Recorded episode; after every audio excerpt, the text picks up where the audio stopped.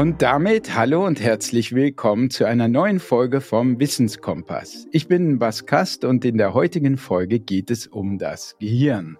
Ich freue mich, dass ihr wieder mit dabei seid. Ja, wie gesagt, in dieser Folge geht es um das Gehirn und die Welt. Es geht darum, wie die Welt zu dem wird, was sie für euch, was sie für dich ist. Es geht darum, wie du siehst, hörst, riechst. Es geht um die Welt im Kopf. Und diese Welt ist natürlich das Konstrukt unseres Gehirns. Und vermutlich gibt es kein faszinierenderes Organ als das Gehirn, obwohl ich glaube, Woody Allen war es, der das Gehirn als sein zweitliebstes Organ bezeichnete. Aber gut, wie auch immer. Ich denke, Woody Allen irrte sich, denn letztlich ist es das Gehirn, in dem alles, was wir erleben, erzeugt wird. Es erzeugt dein Ich und dein Mitgefühl und es erzeugt auch in jedem Moment Vermutungen oder Hypothesen darüber, was im nächsten Moment wahrscheinlich als nächstes passieren wird. Hirnforscher sprechen ja gern davon, dass die Realität, die wir erleben, tatsächlich eine Art von kontrollierter Halluzination ist. Ja, und über all das und mehr, zum Beispiel auch über Psychopathen, spreche ich heute mit Professor Dr. Christian Kaisers. Christian ist Forscher am Netherlands Institute for Neuroscience in Amsterdam. Er ist ein international angesehener Experte für Social Neuroscience. Ein Schwerpunkt seiner Arbeit bilden die berühmten Spiegelzellen oder Spiegelneuronen im Gehirn und zu seinen zentralen Interessen gehört die Frage, wie Mitgefühl auf einer neuronalen Ebene funktioniert.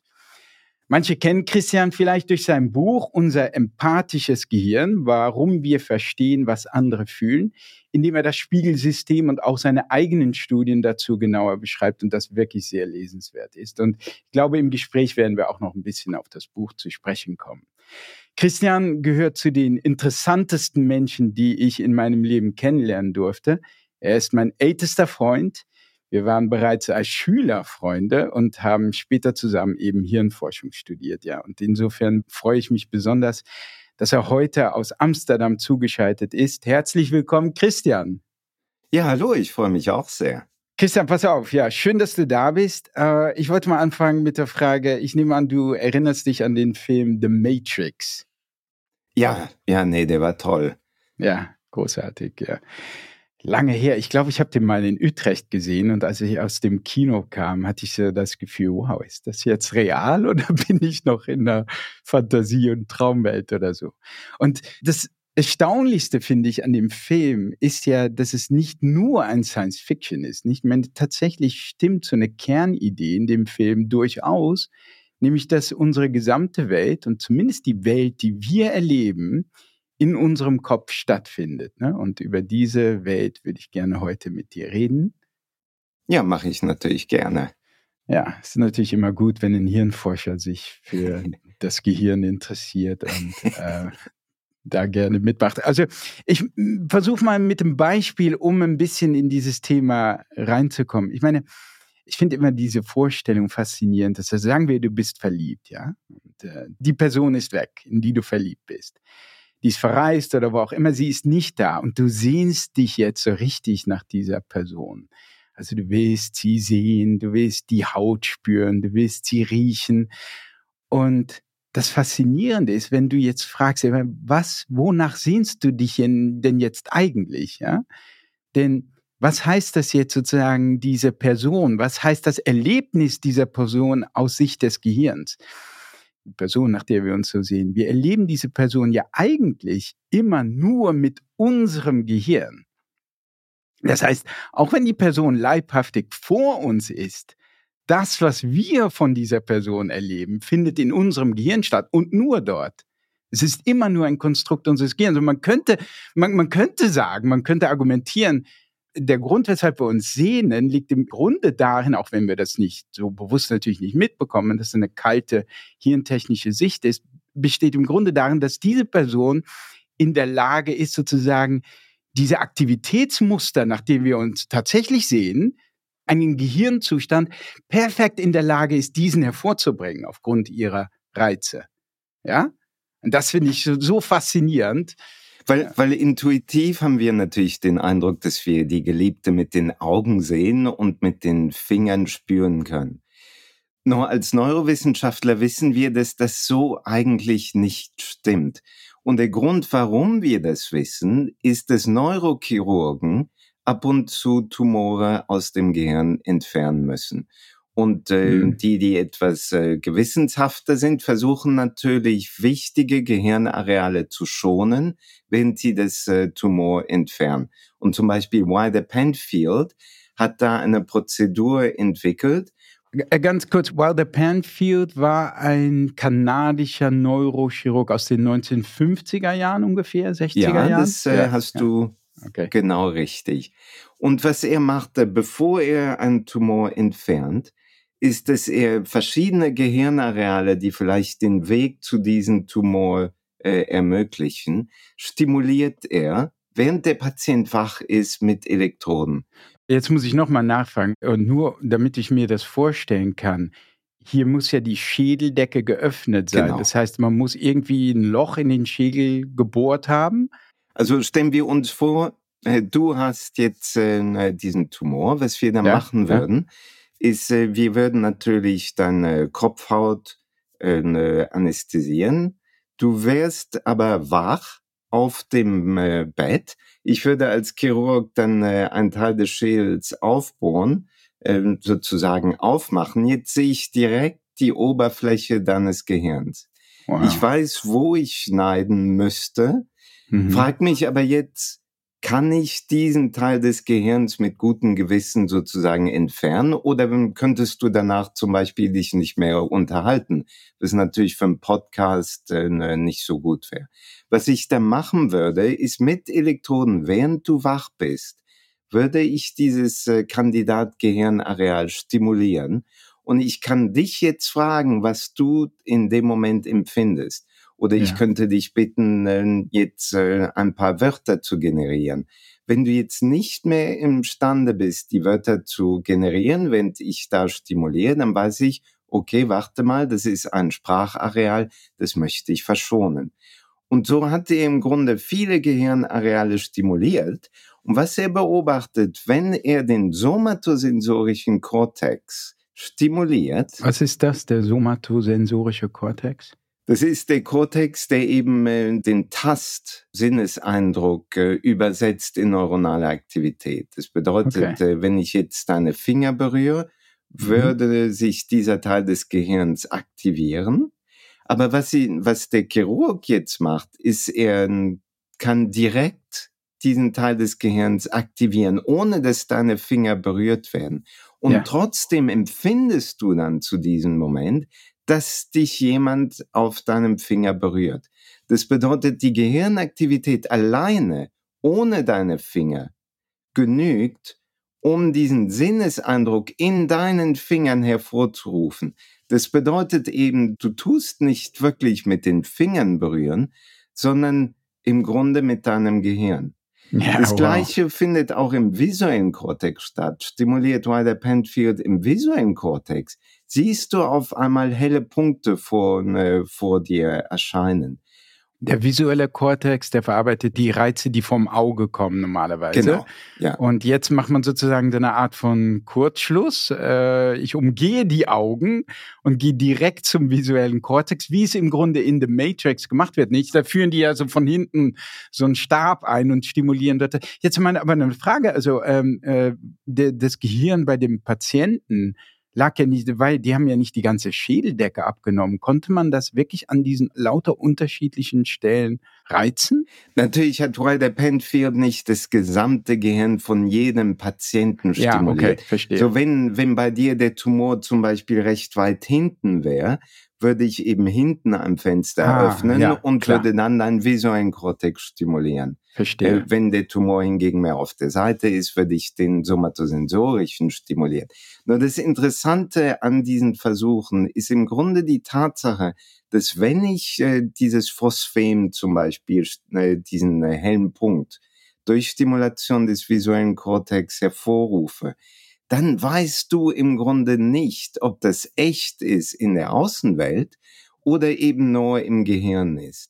Und das bedeutet, dass wir eben, während wir unsere Geliebte sehen, freuen wir uns natürlich über den, äh, den Blick. Wir freuen uns auch, die, die Haut berühren zu können. Wie du sagst, wir freuen uns auf diese innerliche Stimulierung. Wichtig ist eben nur, dass wir diese Stimulierung nicht intern selbst so ganz kreieren können. Wir können mhm. nicht einfach die Augen zumachen und sagen, ich stelle sie mir jetzt einfach so lebhaft vor. Das geht zwar einigermaßen, ist aber trotzdem nicht ganz so lebhaft, wie wenn sie wirklich vor uns steht. Also ein bisschen mit dem Psychedelikum kann man nachhelfen. Und aber man muss gar nicht so weit gehen. Im Traum selber kann es ziemlich realistisch werden. Und das genau. zeigt uns ja schon, dass, äh, dass sozusagen das, wonach wir uns sehen, das, woran wir uns freuen, in uns ist. Wir freuen uns auf etwas in uns. Wir lieben letztlich etwas in uns. Genau, ja. Das ist schon noch schon merkwürdig, oder? Sehr. Und ja. das fand ich einfach so wirklich spannend in dem Film, ist, dass er etwas wissenschaftlich Korrektes hm. zu wirklich spannender Unterhaltung übersetzt hat. Sozusagen ein Gedankenexperiment, aber nicht so trocken als Philosoph im Buch, sondern wirklich auf der Leinwand. Ich glaube, ich erinnere mich ein bisschen an die Penfield-Studien und dass es auch einen Moment gab, wo ein Patient sagte, er würde Momente oder Fetzen eines Konzerts, eines Musikkonzerts hören.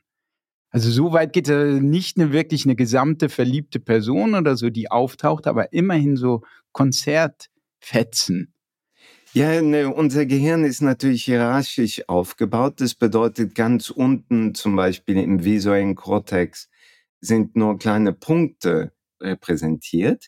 Die konvergieren dann auf komplexere Zellen, die diese Punkte zusammenführen in eine Linie. Mehrere Linien können dann weitergehen, äh, um, äh, um eine Ecke herzustellen und so weiter, bis man irgendwann auch Zellen hat, die ein ganzes Gesicht repräsentieren oder einen ganzen Teil eines Konzertes. Und wenn man natürlich diese Stimulierung so weit bringt, dass eben diese komplexeren Repräsentationen aktiv werden, dann kann man sich tatsächlich zum Beispiel die, die Stimme der Freundin äh, kann da aktiviert werden und man hört dann wirklich eine Stimme, auch wenn mhm. sie natürlich nicht wirklich existiert, sondern nur durch unsere Gehirnaktivität hervorgerufen wird. Stimmt, ja. Es gibt ja, ich glaube, vor Jahren mal gelesen, irgendwie einen Bericht, dass es Jennifer Aniston Neuronen gibt. Vor allem, ja. wenn man ein Jennifer Aniston-Fan ist, wahrscheinlich. genau. Ja. Und die reagieren nur, wenn Jennifer Aniston da ist, also wenn man die sieht, oder? Äh? Nein, eben nicht, sondern ah, man kann okay. auch die Augen zumachen und sich Jennifer Aniston vorstellen. Ja. Und das Neuron wird auch wieder aktiv. Das sind äh, Neurone, die ganz hoch in dieser Hierarchie sind. Die, die sind im Hippocampus äh, gelegen und okay. können dieses Konzept dann von Jennifer Aniston aktivieren ob man ihr Gesicht sieht, ihren Namen hört oder zum Beispiel äh, auch nur die Augen zumacht und sich äh, Jennifer Aniston vorstellen. Und äh, der Unterschied dann zwischen der Vorstellung von Jennifer Aniston und dem wirklichen Sehen wäre sozusagen, ich habe nicht nur so ein paar von diesen höher geschalteten äh, Gesichterneuronen, die speziell dafür zuständig sind, die aktiv werden, sondern ich habe auch diese ganz niedrigen Levels, also diese visuellen Punkte und Striche und alles wird jetzt aktiviert im Gehirn, oder? Ja, genau. So und so ist es, wenn wir uns etwas vorstellen, werden nur diese relativ höheren Repräsentationen aktiviert, aber wirklich der Sinneseindruck sozusagen, also diese Repräsentationen, die näher an unseren Sinnesorganen direkt sind, die sind sozusagen von unserer Vorstellung geschützt so dass wir eben noch den Unterschied wahrnehmen können zwischen äh, ne, der, der echten Person und unserer Vorstellung. Das ist mhm. natürlich äh, evolutionär sehr wichtig, weil wir wollen keinen äh, natürlich keinen Organismus haben, der sich äh, ne, einfach nur darüber freut, sich die Freundin vorzustellen, sondern äh, wir sind ja Abkömmlinge von Personen, die sich tatsächlich die Mühe machen, der Freundin so nahe zu kommen, dass wir auch irgendwann Kinder kriegen. Und das, ja. äh, das darf natürlich nicht nur durch Vorstellungen äh, generiert werden. Genau, alle, die sich das nur vorgestellt haben, die haben weg. keine Nachfahren hinterlassen und wir sind die Nachfahren von Leuten, genau. die es wir tatsächlich die, getan haben. Wir sind ja. die armen Nachfahren, die tatsächlich die Freundin ja. haben müssen. Ja, ja.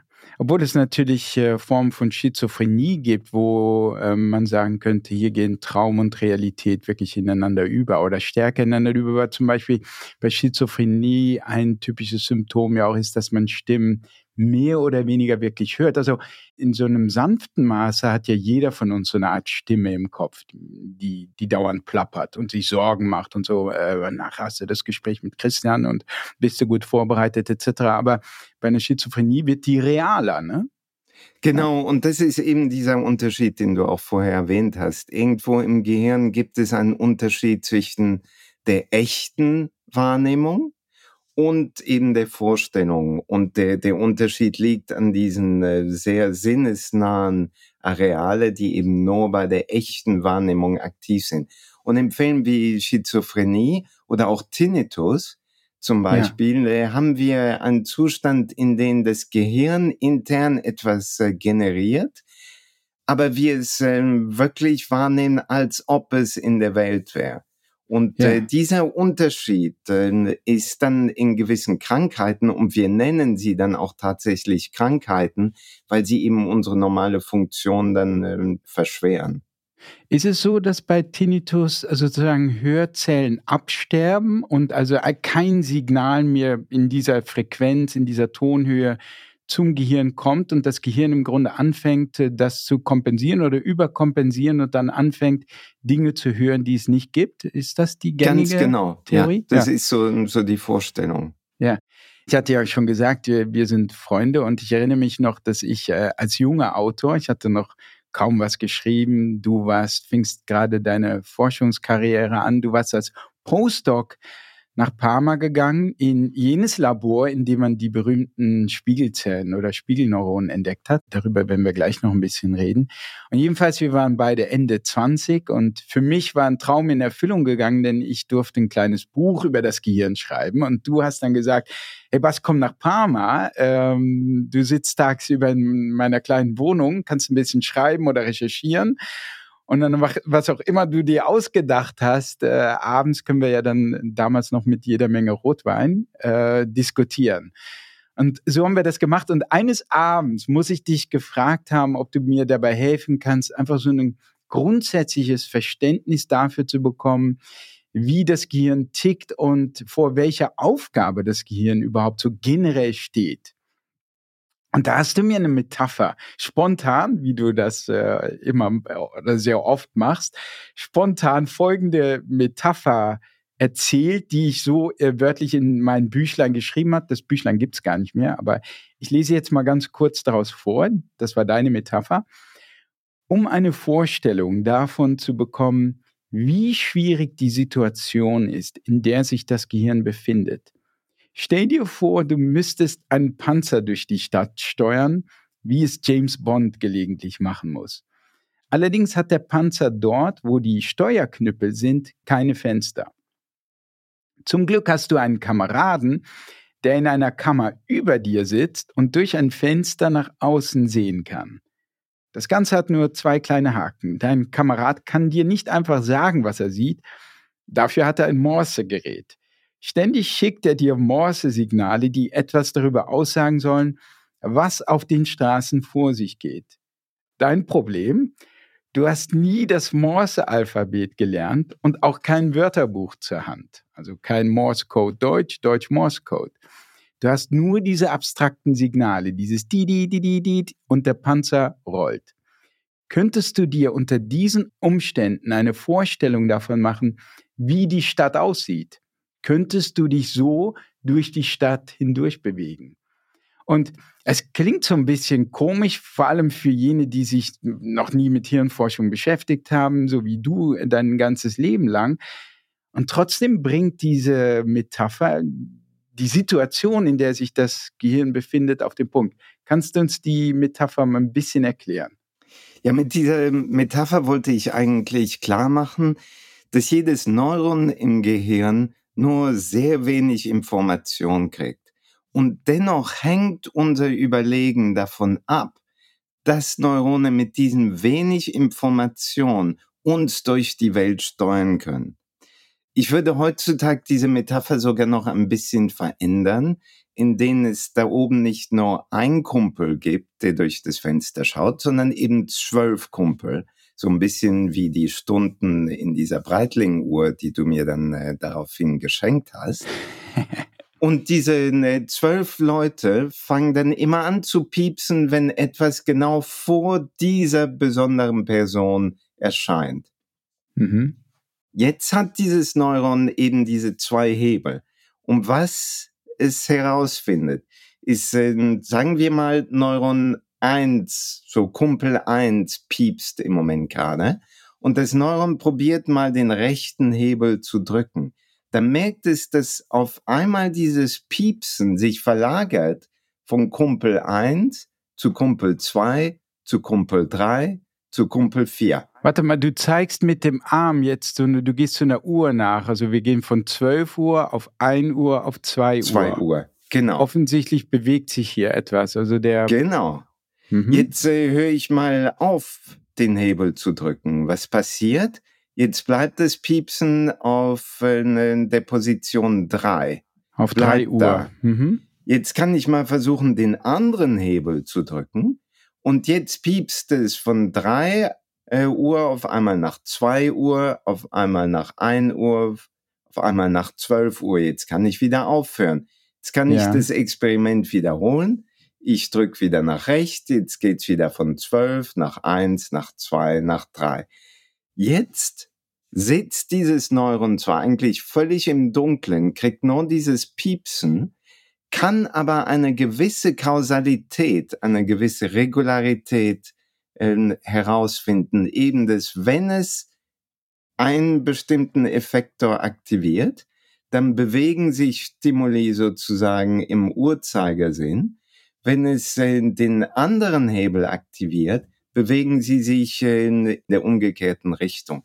Das heißt, durch diese Regularität kann das Neuron herausfinden, welche Wirkung das Neuron auf die Welt haben kann und kann sich eine rudimentäre Vorstellung der Welt machen, in der es selbst in der Lage ist, die Welt zu drehen, nach rechts oder nach links.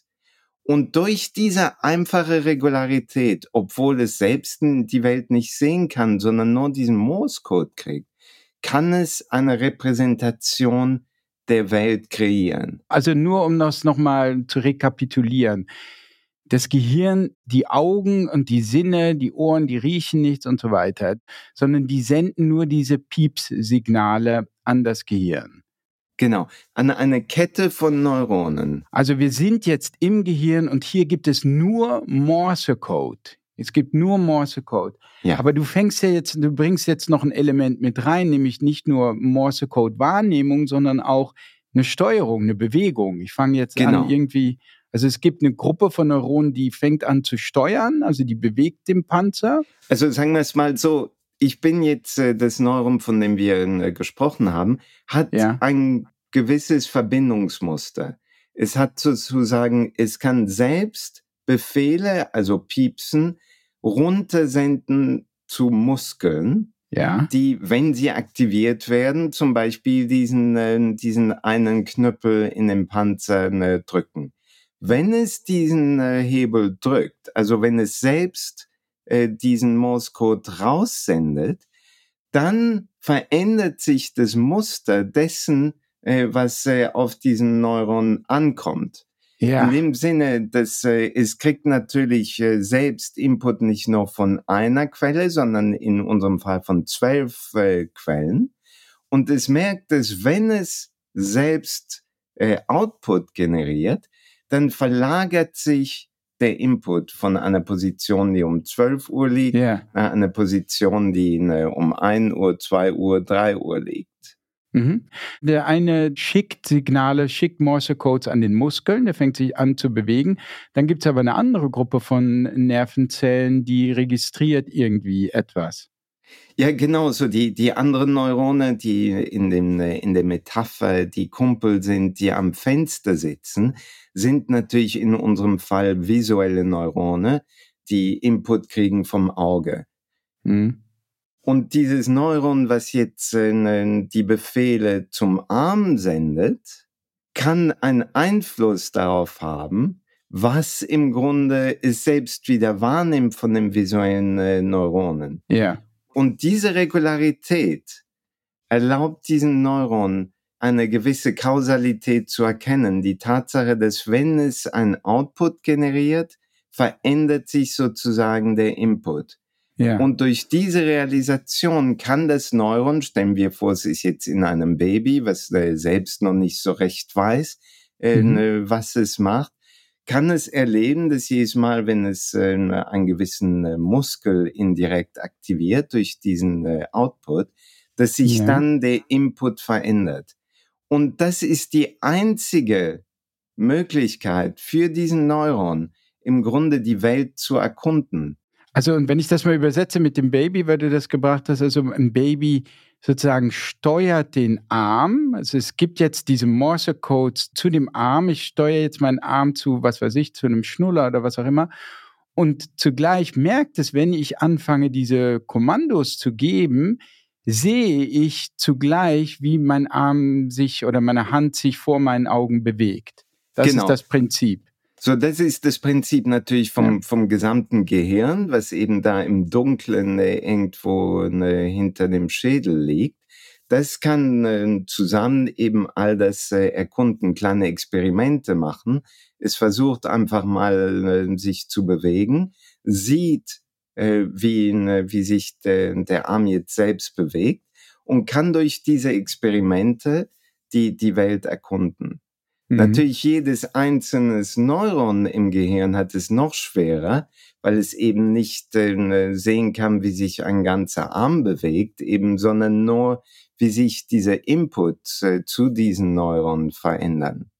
Ja. Und wir sehen im Grunde auch technologisch äh, heutzutage, dass so etwas funktioniert. So, wir kennen ja alle ChatGPT mittlerweile.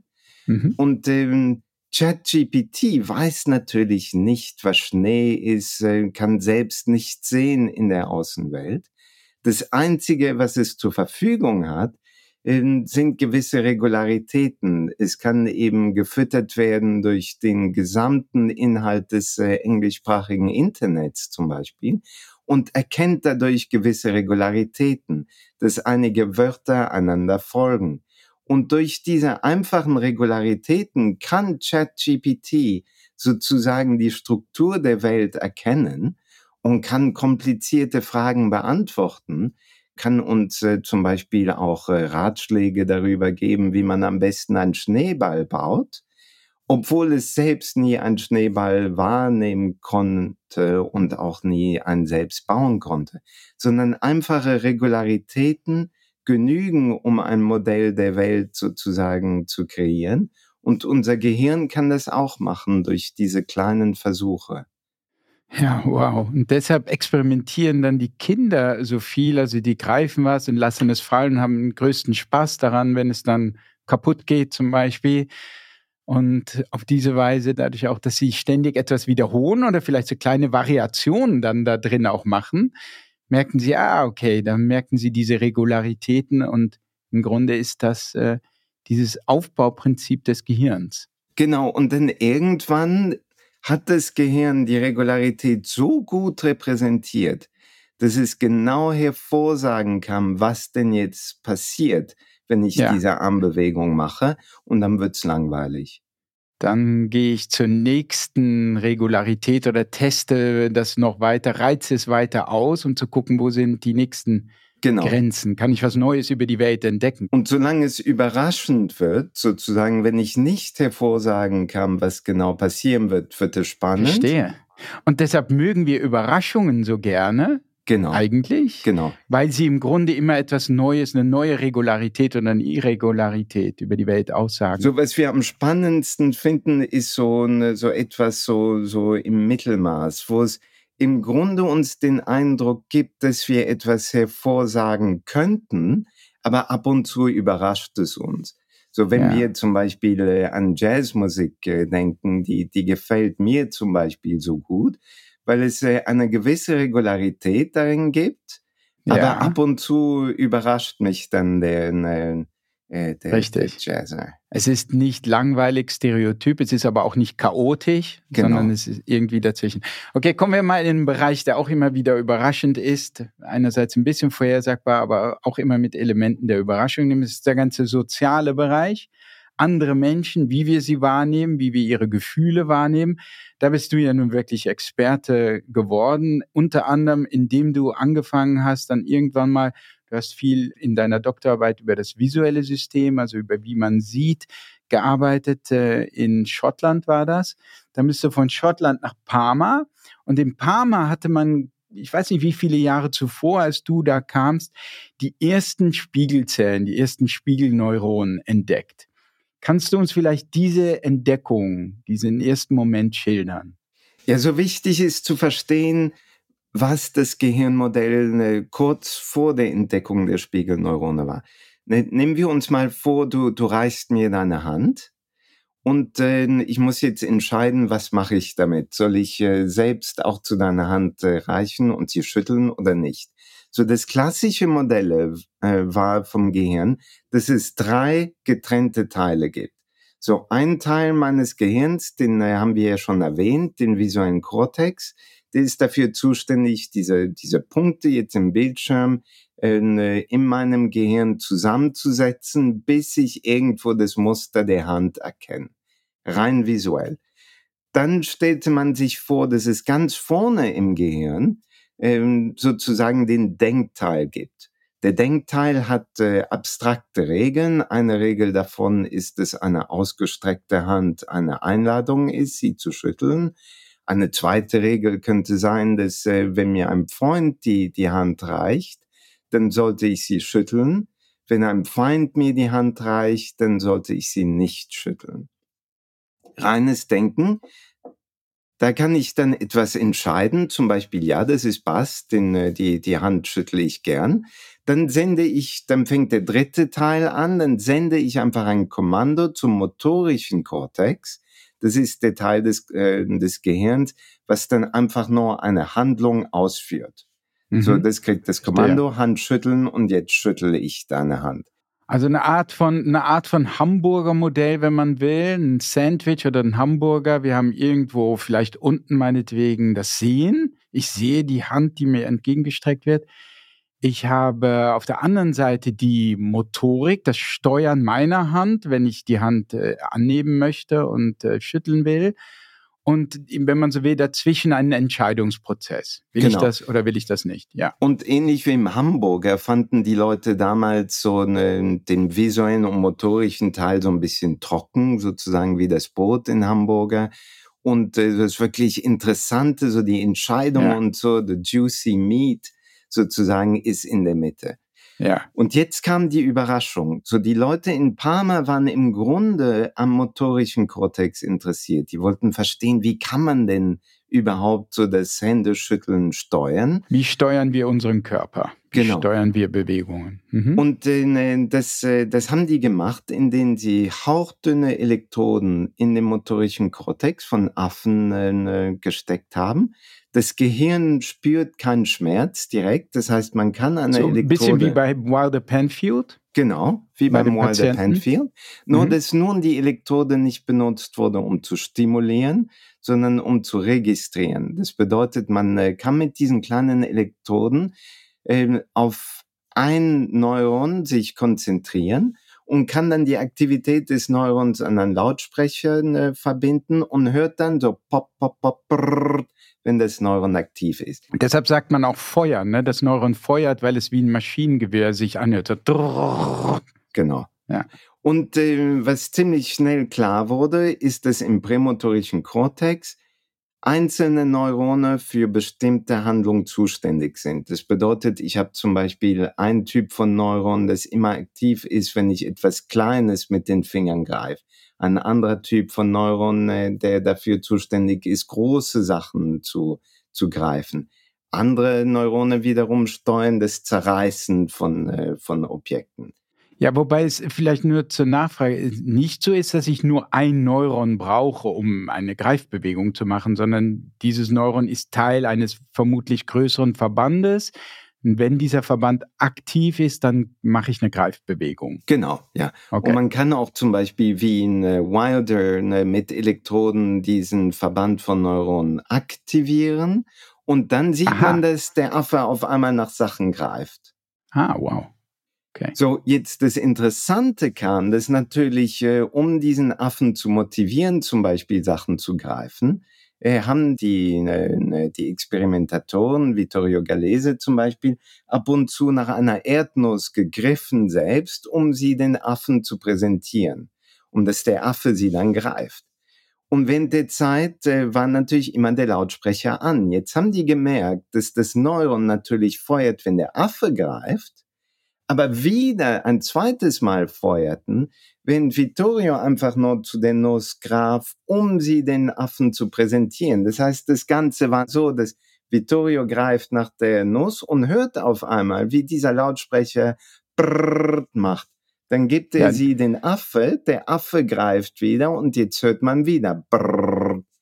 Für alle, die es nicht sehen, Christian hat hier einen Stift und greift mit seiner Hand zu diesem Stift. Und was er uns sagen will, ist also, hier ist also eine Elektrode in dem Gehirn des Affen, die eigentlich für die Steuerung der Bewegung zuständig ist.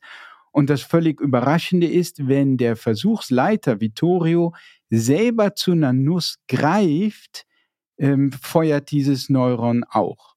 Genau, und das sollte natürlich nicht sein. So der motorische Kortex vom Affen sollte aktiv sein, wenn der Affe greift, sollte aber nach dem Standardmodell völlig still sein, wenn der Affe still da sitzt und schaut, wie Vittorio nach einer Nuss greift. Genau, ein, ein Neuron, das für Bewegung zuständig ist, sieht im Grunde nichts. Das war die klassische Vorstellung. Genau. Und hier hingegen sahen wir, dass äh, die Aktivität im Gehirn in den Teil, das wir benutzen, um unsere eigenen Handlungen zu steuern, eben auch aktiv sind, während wir einfach nur sehen, wie eine andere Person diese gleiche Handlung steuert. Und das ja. geschieht unheimlich schnell in, äh, in ein Zwanzigstel Sekunde. Übersetzt unser Gehirn das, was andere Leute machen, mhm. in das Programm, das wir selbst benutzen würden, um die gleiche Aktion zu machen. Ja, wow. Das heißt, wir sehen eben nicht nur mit unseren Augen, sondern in dem Fall auch mit unseren Fingern sozusagen. Wir verkörpern die Handlungen anderer. Und das passte natürlich überhaupt nicht in dieses Standardmodell, was äh, mhm. Sehen, Denken und Handeln trennt, und kreiert ein neues Modell, in dem sozusagen das Denken und das Sehen zum Teil auch dadurch äh, passieren, dass wir diese Handlung verkörpern und in die Sprache unserer eigenen Handlungen übersetzen. Ja, ja, wow. Und diese Zellen nennt man eben Spiegelzellen. Genau, wir nennen sie Spiegelneurone, weil sie sozusagen ja. die Handlung der anderen Person widerspiegeln, durch ja. äh, Steuern unserer eigenen Handlung. Jetzt ja. sitzen wir hier natürlich nicht äh, im primären motorischen Kortex, der direkt unsere Handlung steuern würde, sondern eine Stufe höher im prämotorischen Kortex, der unsere Handlung sozusagen programmiert und initiiert, aber nicht direkt ausführt. Das ist ähnlich wie im Traum. Im Traum können wir ja auch handeln und unser Körper bewegt sich aber während der Zeit nicht. So ist es auch beim, äh, beim Spiegeln. Wir sehen, ich sehe deine Handlung, ich spiegel sie in meinem prämotorischen Kortex, aber sie werden nicht immer direkt äh, auch körperlich äh, ausgeführt. Ja, obwohl es da fließende Grenzen gibt, nicht? Also wenn ich bei einem Fußballspiel leidenschaftlich dabei bin und kicke gegen den, äh, kick it like Beckham, ich kicke gegen den Tisch, ähm, dann ist dieses motorische System, also überhaupt die, die Entdeckung, die du geschildert hast, bedeutet, dass wenn ich ein Fußballspiel sehe, ich das nicht nur visuell sehe mit meinem visuellen Sehkortex, wie du das nennst, dem visuellen Kortex, sondern ich sehe es mit meinen Bewegungen. Mein Körper sieht das Fußballspiel. Also ich spiele im Kopf simuliert mit und dabei kann es dann auch passieren, dass ich wirklich mal mit dem Fuß ausrutsche. Ja, genau. Ich hatte eine, einer meiner Großvater war, war wirklich ein großer Fußballfan und der hat das immer oft gemacht. So als Kind fand ich das äh, ziemlich blöd. Und jetzt natürlich als Forscher verstehe ich warum, finde ich spannend. Und ja, genau. äh, zum Beispiel erhöht sich auch mit der eigenen Erfahrung die, ne, diese Fähigkeit. Das bedeutet ja. zum Beispiel, ich selbst kann kein Klavier spielen. Wenn mhm. ich äh, ne, ein Klavierkonzerto höre, äh, ist es für mich wirklich nur ein, äh, ein akustischer Eindruck. Meine Frau kann selbst sehr gut Klavier spielen. Wenn sie ein Klavierkonzerto hört, dann äh, bewegen sich bei ihr tatsächlich auch die, die Finger. Finger. Wow. Und äh, wenn wir Gehirnaktivität messen, sehen wir, dass Leute, die selbst Klavier spielen können, im motorischen Kortex, in den Fingerarealen sozusagen mit wow. dem Klavier äh, mitschwingen. Hingegen ja. Leute, die Klavier nicht spielen können, haben das nicht. Den, bei denen zuckt es wirklich in den Fingern. Diese Versuche, man hat die Versuche, glaube ich, auch ähnlich gemacht mit Tänzern, nicht? Ja, und auch mit Basketballspielern. Äh, so zum Beispiel hat man äh, Basketballspielern und äh, Leute, die selbst kein Basketball spielen können und auch äh, so Experte, die immer kommentieren, aber selbst nicht spielen. Allen ah. dreien hat man gezeigt, äh, wie Basketballspieler diesen äh, ich weiß nicht, wie das heißt. Diesen Freiwurf oder den so. Den Freiwurf machen, genau. Für den es dann drei Punkte gibt, oder? Ja, ja. Ne, das musst du mir sagen.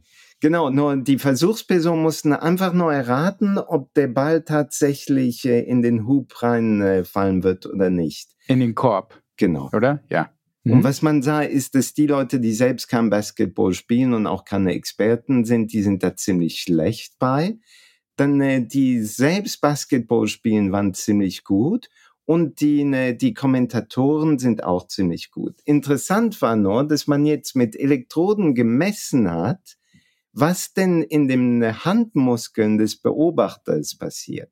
Und da hat man gesehen, dass die Basketballspieler, wenn sie gesehen haben, dass der Ball zum Beispiel nicht ganz äh, in den Korb reinfallen würde, haben die eine kleine Korrekturbewegung äh, im wow. Finger gehabt, die mit ihrer Antwort korrelieren. Das bedeutet, die haben sozusagen entschieden, ob der Ball tatsächlich in den Korb fallen wird oder nicht in Teil durch diese Verkörperung der Beobachtung. Und äh, durch ah, ihre Expertise okay. können die das dann wirklich auf ihren eigenen Körper so detailliert spiegeln, dass sie dadurch Einsicht und Prognosen machen können, die andere Leute nicht machen können.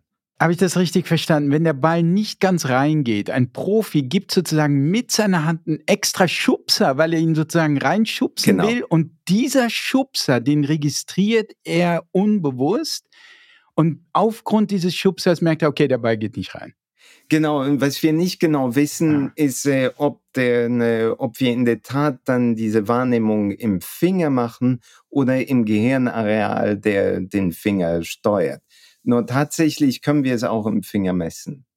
Ja, total äh, faszinierend. Ne? Und auch mit Tänzern und so weiter. Und auch, ähm, ich weiß nicht, ob du das Experiment gemacht hast oder ob das jemand anders war, auch mit Schmerzen. Ne? Also wenn wir den Schmerz von jemand anders sehen, also du beschreibst das in deinem Buch, eine schöne Szene, wo Valeria, deine Frau, irgendwie unaufmerksam ist und äh, gerade beim Schnibbeln ist in der Küche und sich mit dem Messer in den Finger schneidet. Ja, genau. Und im Grunde spürst du direkt den Schmerz. Es ist fast, als würde äh, offensichtlich werden bei dir in deinem Kopf Schmerzneuronen aktiviert, die aktiviert werden würden, hättest du dir selber in den Finger geschnitten. Und äh, das wurde auch untersucht, ne? Ja, genau, so die Beobachtung kenne ich, äh, ne, kennt viele von uns, glaube ich. So, ich kann mich noch gut dran erinnern, wie Valeria diese Zwiebel geschnitten hat. Und mhm. äh, wir waren gerade ganz scharf am Unterhalten äh, zu, zu unserer Forschung, die wir ja zusammen machen. Und was sie, ne, sie schnitt die Zwiebel und auf einmal ging das Messer durch ihre Fingerspitze. Aua. Schon beim Beschreiben werden bei mir Schmerzneuronen aktiviert. Genau.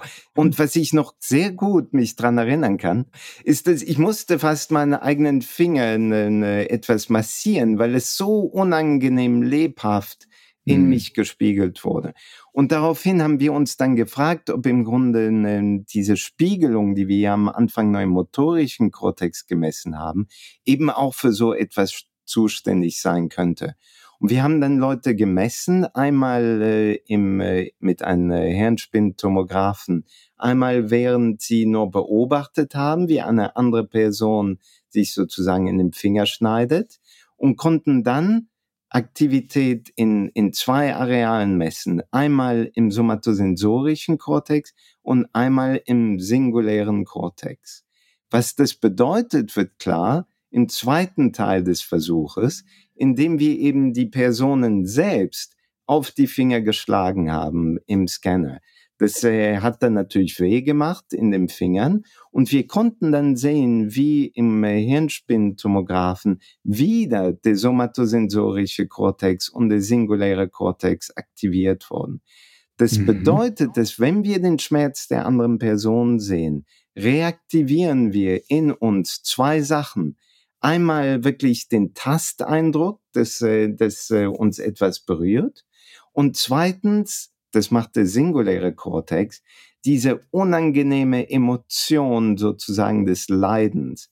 Und dieses Leiden eben reaktivieren wir, wenn wir einfach nur sehen, was in einer anderen Person passiert. Ah, verstehe. Nicht den direkten Tastsinn, also nicht diesen somatosensorischen Kortex, sondern nur den Leidensteil. Der wird reaktiviert, wenn wir gucken, oder? Nein, so wenn wir oh, genau okay. sehen, wie der Finger sozusagen geschnitten wird, aktivieren sich beide. Ah, okay, Hingegen, ja. wenn ich nur sehe, wie dein Gesichtsausdruck auf einmal äh, Leiden vermittelt, Verstehe. dann aktiviert sich nur die Emotion, dann leiden dann. wir mit, ohne genau zu wissen, womit wir denn mitleiden.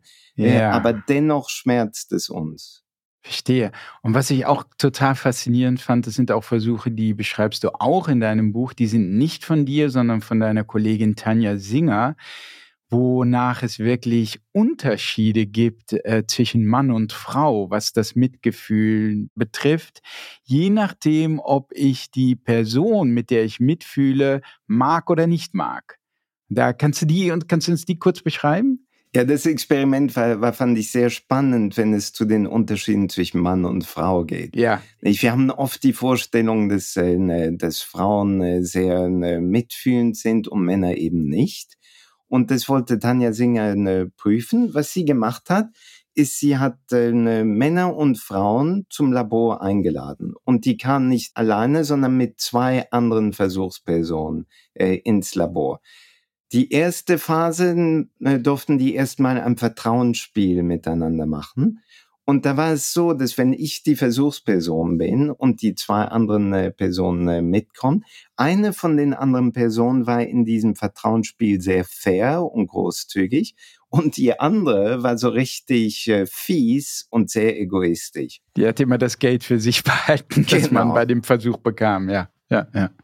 Danach durfte ich beobachten, wie eine, entweder die faire oder die unfaire Person Stromschläge ne, gekriegt hat.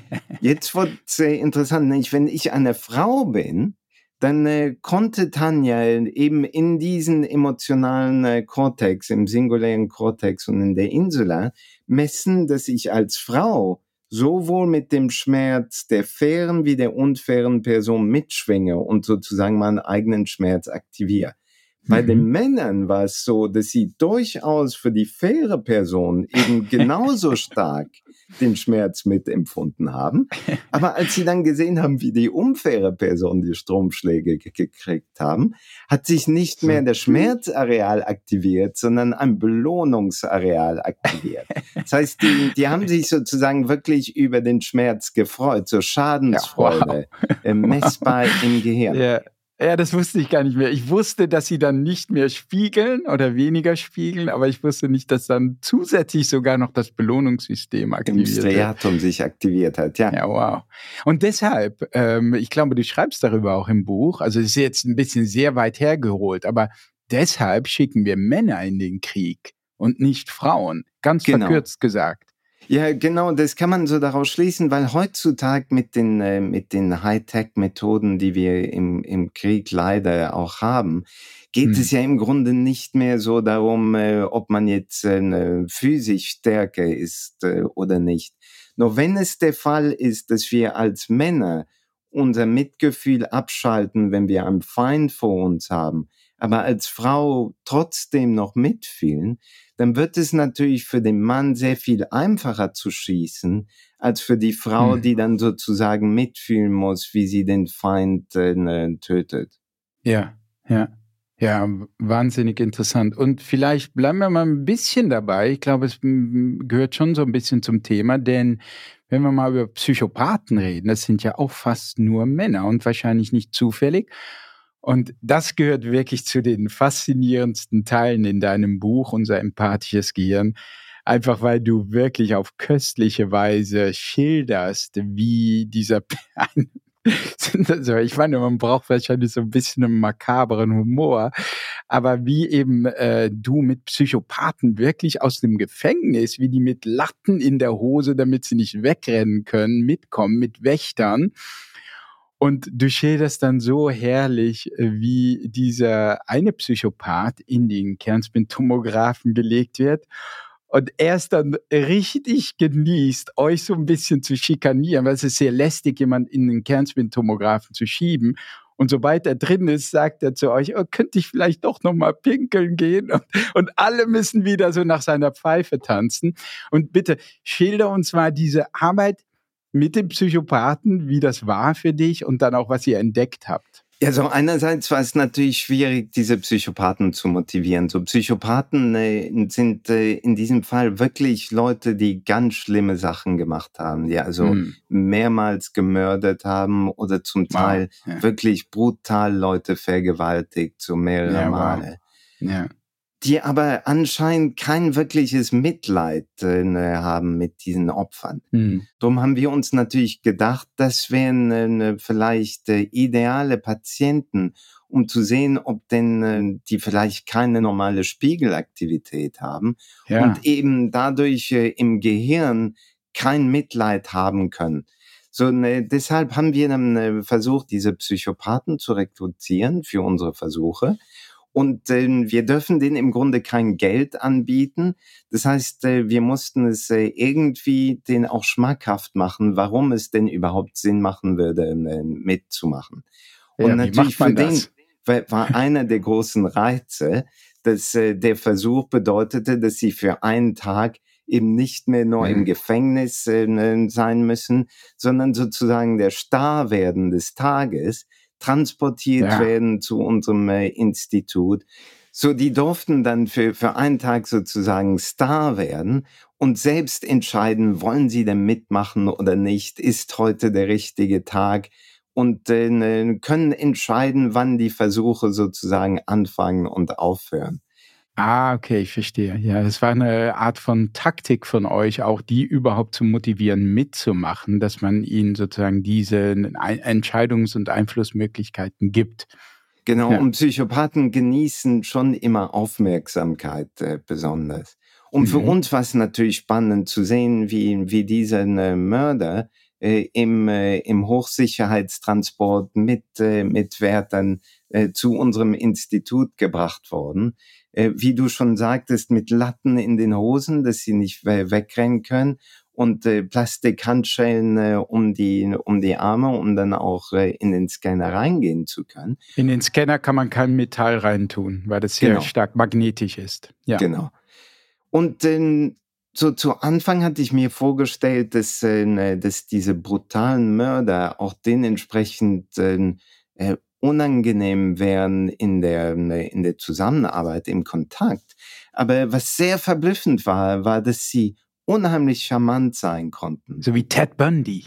Genau wie Ted Bundy. Mhm. So wirklich äh, warmherzig rüberkommen, sich wow. auch für dich interessieren, äh, wirklich auch sehr gut äh, sich mit dir unterhalten können und mhm. dennoch dich aber auch so wirklich manipulieren können wie du schon sagtest. Man fragt sie, ähm, ist alles jetzt äh, fertig? Können wir anfangen mit dem Versuch? Ja, ja, kein Problem. Dann schiebt man sie in den Scanner rein. Das braucht so seine Zeit. Alles äh, wird äh, justiert und ist fertig.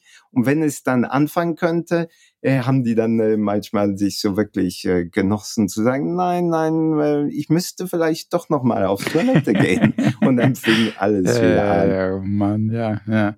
Und was habt ihr bei diesen, dann habt ihr deren Gehirne gescannt? Ich weiß nicht, was für Experimente ihr genau gemacht habt. Was habt ihr gemacht und was habt ihr entdeckt?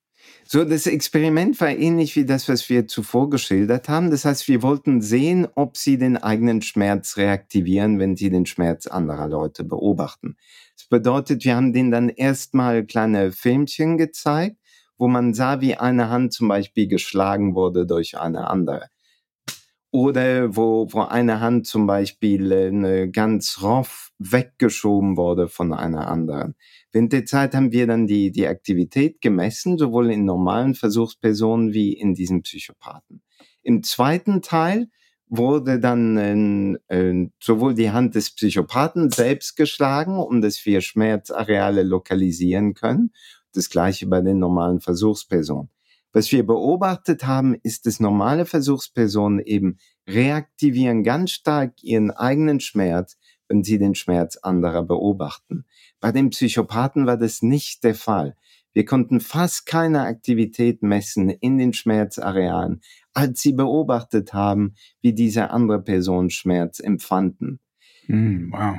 Daraufhin aber dachte sich Valeria, meine Frau und äh, mit der ich das Labor führe, Moment, wir haben uns aber doch eben erst unterhalten mit dieser Person und sie konnte so richtig so mitfühlen und faszinierend sein. Jetzt äh, hm. lass uns nochmal das Experiment machen, aber diesmal bitten wir den Psychopathen, sich doch mal einzufühlen in die Person in den Film. Das haben wir gemacht und auf einmal war die Aktivität völlig normal. Das heißt, wow. Die Psychopathen konnten ihre Schmerzareale aktivieren, wenn sie den Schmerz anderer sehen, aber eben nur, wenn sie es wollen und nicht, wenn sie es nicht wollen. Das wow. bedeutet, Mitgefühl ist bei ihnen völlig konditional darauf, dass sie mitfühlen wollen. Und mhm. wenn man sich vorstellt, Ted Bundy wollte ja zum Beispiel Frauen vergewaltigen, dann musste er sie natürlich erstmal in sein Auto reinkriegen.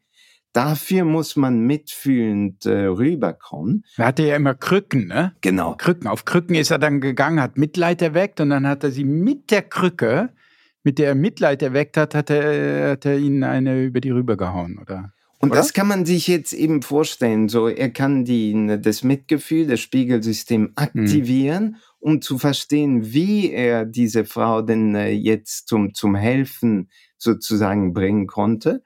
Und als das erzielt wurde, dann konnte er sein Mitgefühl einfach abschalten, um das Ziel der Vergewaltigung dann hemmungslos durchzuführen.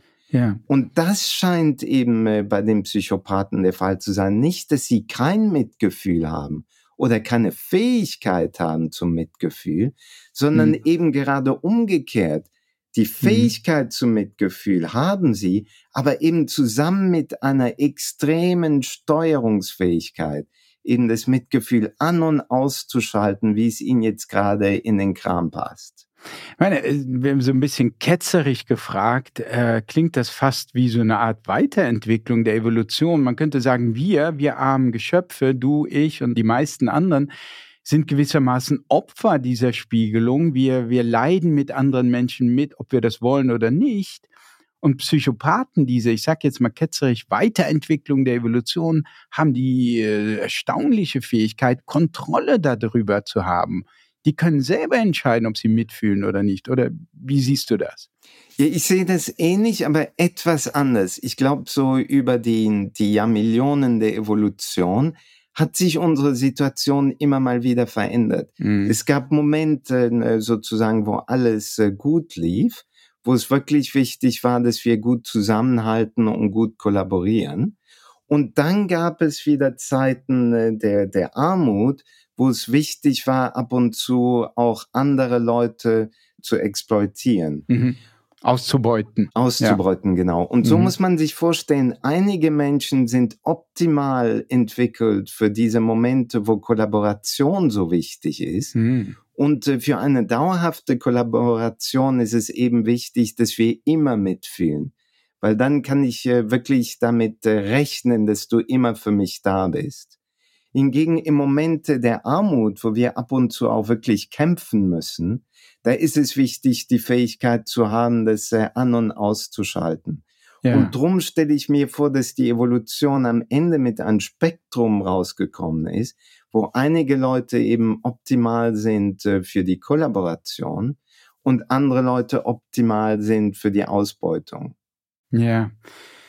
Ja, interessant. Also wir äh, sind schon ziemlich weit in der Zeit, aber ich wollte dich doch noch, bevor wir zum Schluss kommen, auch ein bisschen so nach neueren Forschungsthemen fragen, die auch ziemlich spannend sind. Äh, du hast mir jetzt neulich von einer neuen Studie, an der du arbeitest, oder einem Review auch, an dem du arbeitest, äh, erzählt. Und das ist ein Thema, das ich kurz schon äh, angesprochen habe, nämlich diese kontrollierte Halluzination. Und, äh, es gibt nämlich so eine klassische Vorstellung auch, wonach das Gehirn eher ein passiver Empfänger von Außenreizen ist. Also nicht zum Beispiel visuelle Reize treffen aufs Auge, die werden ins Gehirn weitergeleitet und das Gehirn baut dann aus diesen visuellen Reizen das Bild im Kopf. Und tatsächlich aber geht ja das Gehirn in der Realität nicht so passiv abwartend vor, sondern greift im Grunde die ganze Zeit vor, vorweg und ist die ganze Zeit dabei, zu raten, was auf es zukommen könnte. Und das heißt, es stellt die ganze Zeit Vermutungen oder Hypothesen darüber an, was es zum Beispiel sehen könnte. Es bildet äh, Hypothesen und testet diese. Und äh, kannst du das vielleicht noch kurz beschreiben, weil du da jetzt neuere Studien auch zu machst? Ja, ich glaube, das kann ich am besten auf zwei Ebenen äh, beschreiben. So ganz einfach die Tatsache, dass das äh, Gehirn eben nicht nur passiv wahrnimmt, sondern aktiv äh, Vorstellungen generiert, kann man sich am besten mit den äh, guten alten Neckar-Kubus äh, vorstellen. So, wenn ich dir hier so einen Neckarkubus äh, hinzeichne, für die, ja. die nicht wissen, was so ein Neckarkubus ist, äh, das ist im Grunde die Zeichnung. Also ich kann das ganz leicht beschreiben. Das ist so ein Viereck und du musst dann leicht verschoben auf dem Viereck noch ein Viereck zeichnen und dann verbindest du die äh, Vierecke miteinander durch diagonale Striche und dann kriegst du einen sogenannten Neckarkubus. Oder genau. Neckarwürfel heißt der. Neckarwürfel. Ja, du zeigst ihn jetzt, nicht jeder sieht das, aber kann er auch Neckarwürfel vielleicht mal aufsuchen im Internet und dann sieht man das. Ja, okay. Wir haben und den Neckarwürfel vor Augen. Ist es im Grunde sind es nur zwölf Linien auf ein Stück Papier. Mhm. Und eine zweidimensionale Zeichnung. Genau, und wenn wir da hinschauen, sehen wir eben nicht mehr diese zweidimensionale Zeichnung mit zwölf Linien, sondern wir sehen, wie dieser Kubus sozusagen aus dem Papier hinauskommt und wir nehmen eine dreidimensionale Figur wahr. Wir ja. können uns kaum helfen, diese wirklich noch das 2D zu sehen. Wir sehen wirklich diese 3D. Und was das uns zeigt, ist, dass wir im Grunde nicht mehr sehen, was durch das Auge hineinkommt. Wir sehen nicht, was auf dem Papier ist.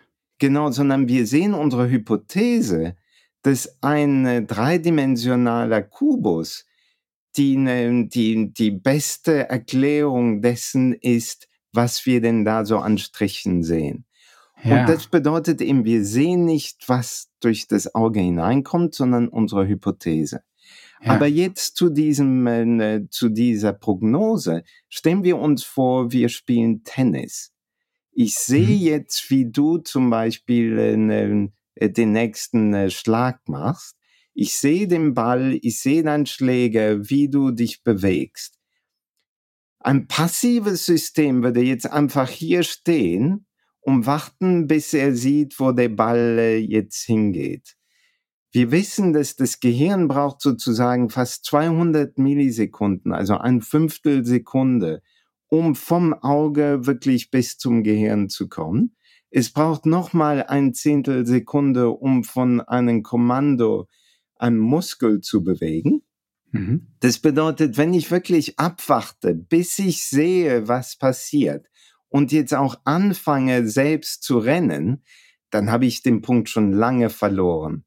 Was das Gehirn hingegen tatsächlich macht, ist, dass es, wenn es schon einfach nur sieht, wie du anfängst, deinen Arm zu bewegen, zum Beispiel eine Vorhand oder eine Rückhand äh, anlegst, dann fängt bei mir im Beobachter mein eigener motorischer Kortex, wie wir ja schon mit den Spiegelneuronen gehört haben, fängt an, diese Handlung mitzuplanen. Ich weiß natürlich selbst, wenn ich äh, eine Rückhand schlag, wo denn mein Ball dann so zu ne, so circa hinfliegt. Das heißt, ich kann von dieser motorischen Aktivität und dem Wissen, wie ich denn selbst Tennis spiele, kann ich jetzt schon hervorsagen, wie der Ball fliegen wird. Und mhm. jetzt brauche ich gar nicht mehr zu sehen, wo der Ball wirklich hinfliegt, weil ich es schon prognostiziert habe. Ich kann jetzt äh, im Gehirn diese Prognose sozusagen von dem, was ich sehe, abziehen und kann meine eigenen Handlungen schon auf diese Prognose hinsteuern und bin dann tatsächlich zum richtigen Zeitpunkt, wo der Ball hinkommt und kann den Ball zurückschlagen. Mhm. Und was wir eben im Gehirn sehen während diesen äh, äh, ganzen Vorgang, ist, dass wir, wenn wir von verschiedenen Gehirnarealen ableiten, nahe am Auge und nahe am motorischen Kortex, dann würde man sich vorstellen, dass ja das, was ich beobachte, vom Auge hoch im Gehirn zum motorischen Kortex gehen sollte, weil ich ja etwas sehe. Hingegen, wenn wir diese Messung machen, sehen wir, dass tatsächlich mehr Information rückwärts fliegt von meinem motorischen Kortex zu meinem visuellen Kortex, als ob ich eben nicht sehen würde, sondern im Grunde prognostizieren würde, was ich denn sehen sollte. Mhm. Und das erlaubt meinem Gehirn sozusagen in real time mit anderen Leuten zu handeln, obwohl mein Gehirn eigentlich immer fast eine Sekunde hinterherlaufen sollte, weil es eben diese ganzen Verzögerungen hat, weil es ja selbst viele Rechnungen machen muss. Wow, das ist ja wieder recht kompliziert. Aber wenn ich es so übersetze, also ich sehe zum Beispiel, wie meine Frau Sina irgendeine Handlung initiiert. Also zum Beispiel, sie geht auf den Toaster zu mit einem Stück Brot. In dem ersten Moment, wie ich es jetzt interpretiere, sehe ich vor allem diesen visuellen Input. Also ich sehe noch wirklich, was sie tut. Aber jetzt, wo ich anfange sozusagen zu raten oder vermeintlich zu wissen, was als nächstes kommt, fange ich an, mehr und mehr mein eigenes Handlungsprogramm oder meine eigene Erwartung zu sehen, die darin besteht, sie wird jetzt irgendwie das Brot in den Toaster tun. Und ich sehe nicht mehr wirklich, was sie tut, sondern ich sehe das, was ich erwarte. Genau, man kann dann tatsächlich auch die Augen zumachen und sich genau vorstellen, wie die nächsten paar Sekunden äh, ah, abhandeln werden. Ja, das Brot wow. wird reingelegt, ich drücke genau. den, äh, den Knopf, irgendwann ja. piepst es dann auch nochmal. Und, und das bedeutet, ja. ich kann mich dann auch völlig umdrehen und äh, weiß genau, was weiter passieren wird, bis etwas natürlich ja, äh, ne Überraschendes passiert. Genau, wenn sie das Brot nimmt und in die Luft werft, dann würde ich wieder anfangen, oh ja, jetzt muss genau. ich wieder gucken, denn meine Erwartung wurde völlig widerlegt. Genau. Und ja, das wow. ist eben spannend. Cool. Das Gehirn, wir stellen uns das Gehirn immer wie so eine Kamera vor, so ein bisschen, die einfach nur hm. aufnimmt, was in ja. der Welt geschieht. Aber das Gehirn macht es ganz anders. Das Gehirn prognostiziert sozusagen permanent, was denn wahrscheinlich zunächst passiert. Dadurch ja. können wir uns auf die Welt vorbereiten und haben ja. natürlich äh, dadurch einen evolutionären Vorteil äh, ja. gegenüber jemand, der immer nur reagiert. Wir antizipieren und können äh, dadurch äh, viel besser handeln. Ja, wow, Christian, ja, cool, total äh, cool. Äh, wir haben lange gesprochen und wir haben wirklich viele Einblicke in das Gehirn bekommen. Es war manchmal kompliziert, aber es war wirklich faszinierend und äh, voller toller Einsichten. Ja, vielen Dank dafür. Ich finde es äh, schön, dass du dir die Zeit genommen hast. Deine Zeit ist immer sehr knapp. Also wirklich vielen Dank für diese ausführlichen Ausführungen und alle, die vielleicht sich da noch mal ein bisschen rein vertiefen wollen, kann ich nur Christians Buch empfehlen unser empathisches Gehirn. Äh, ich glaube, es ist so wie mein Büchlein über das Gehirn inzwischen vergriffen, aber ich bin mir nicht sicher. Aber ein paar Exemplare findet man ja dann im Netz trotzdem immer noch. Ja, also nochmals vielen Dank, Christian. Am Montag erscheint eine kurze Episode, in der ich einen kleinen Deep Dive zu unserem heutigen Thema mache. Also egal, ob es um eine aktuelle Studie zu dem Thema geht oder um praktische Tipps für euren Alltag. Ich werde jetzt natürlich ein bisschen was über das Gehirn da bringen. Wenn ihr Fragen oder Feedback habt, schreibt gern eine Mail an buzzcast.hellohealth.de oder ihr schreibt mir eine Nachricht bei Instagram. Da findet ihr auch Videoausschnitte aus den letzten Episoden. Wir hören uns am Montag wieder. Bis dahin wünsche ich euch ein schönes Wochenende. Euer Bass.